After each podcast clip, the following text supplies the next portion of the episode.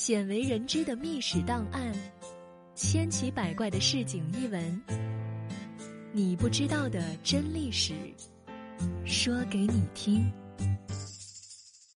北宋仁宗时期的著名将领狄青含冤而死，这一悲剧给北宋的政治和军政带来了诸多负面影响。在两宋军事史上，狄青是屈指可数的军事奇才之一。他身先士卒，运筹帷幄，为北宋王朝建立了卓越功勋。在这一悲剧的酝酿及演变过程中，欧阳修扮演了十分重要的角色。众所周知，在北宋的政坛、文坛及学术发展上，欧阳修均有重大建树和影响。然而，就是这样一位出色的文臣。竟以种种污蔑之词三次上书宋仁宗，诋毁狄青，对狄青被贬乃至其身死产生了决定性的影响。一代名臣无端陷害一代名将，实在是匪夷所思。据现有史料看，欧阳修曾三次上书诋毁狄青，分别见于宋仁宗至和三年所上的《上仁宗启罢狄青枢密之任》。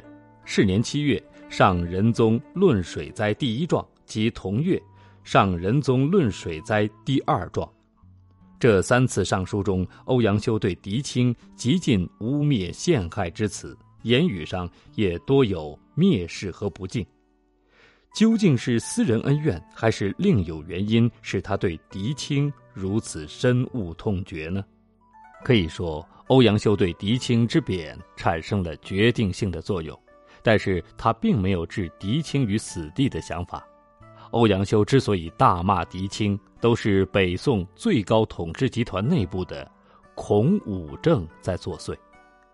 人们都知道宋代江山是如何而来的，因此两宋历代帝王出于防止赵姓江山易手的考虑，在制度上对武将的防范无所不在，特别是从宋太宗后期开始。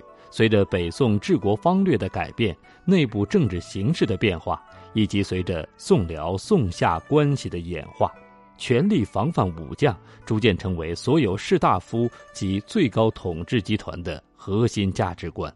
在这种价值观的影响和支配下，北宋的武将不管立下什么丰功伟绩，也不能摆脱文官的蔑视和反感。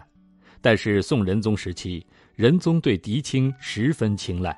有两种原因：第一，宋仁宗统治期间，军政弊端已经避显无疑，表现在战场上便是武将怯战避战的现象屡见不鲜，而狄青却充分表现出他出色的军事才能与战争智慧，为赵宋王朝立下了赫赫战功。第二，狄青不仅功勋卓著，而且对宋王朝忠心耿耿，即文彦博所说的“忠谨有素”。因此，行伍起家的狄青在短短十多年间一跃成为枢密使，得到皇帝的宠爱。可是，这一事实却与文臣的核心价值观产生了严重的冲突。最终，狄青成为文臣眼中欲除之而后快的眼中钉。在这种大背景下，欧阳修在他的奏书中频频使用鄙薄蔑视狄青的语言，也就不足为奇了。北宋这种畸形的文武关系，造成了狄青郁郁而终的悲剧，也造成了北宋军事实力孱弱，使他经常处于被动挨打的局面。同时，也不得不感叹，欧阳修如此聪慧之人，仍旧摆脱不了封建专制统治的枷锁和时代的局限，成为专制统治的工具。